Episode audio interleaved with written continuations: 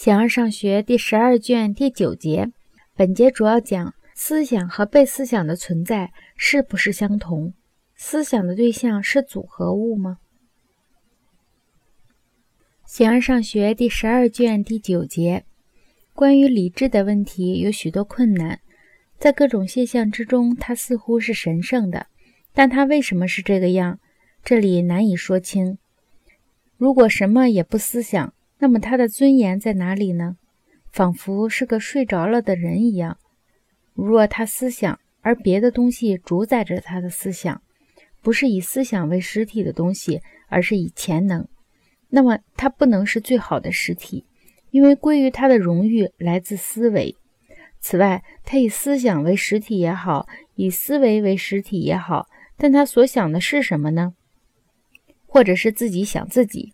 或者是想的别的什么东西，或者在想别的东西，那么他就或者永远想同一个东西，或者在不同的时间想不同的东西。想美好的事物和随意而想到底有何区别呢？还是无区别？或者要去思索某些事是荒唐的呢？很清楚，他把最神圣的东西、最尊贵的东西作为思想对象。并且不会发生变化，变化只是变成坏的，而且这种变化也就是某种运动。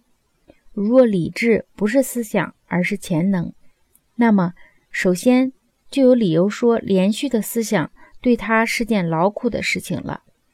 其次，显然还有一个比理智尊贵的东西，即思想对象，因为即使最浅陋的思想者也拥有思想。和思维，如果想避免这一结论，正如看见了某些东西，还不如不看见，思想就将不再是至高无上的了。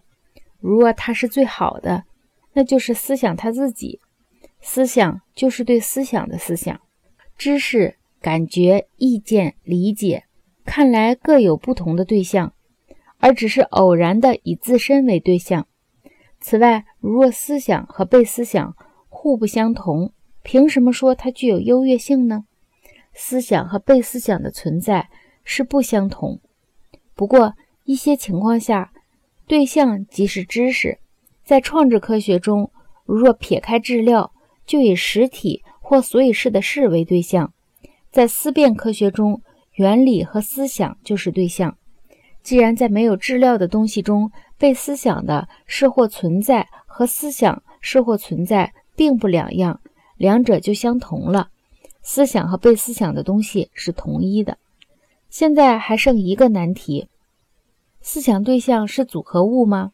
那样的话，在整体的各个部分中，思想就要变来变去了。不过，一切没有质料的东西是不可分的。作为人的理智，或者说作为复合物的理智，它在一段时间之中，但并不是在这时或者那时好。而是在整个过程中都在追求那个意在的至善。正因为如此，以自身为对象的思想才是万古不没的。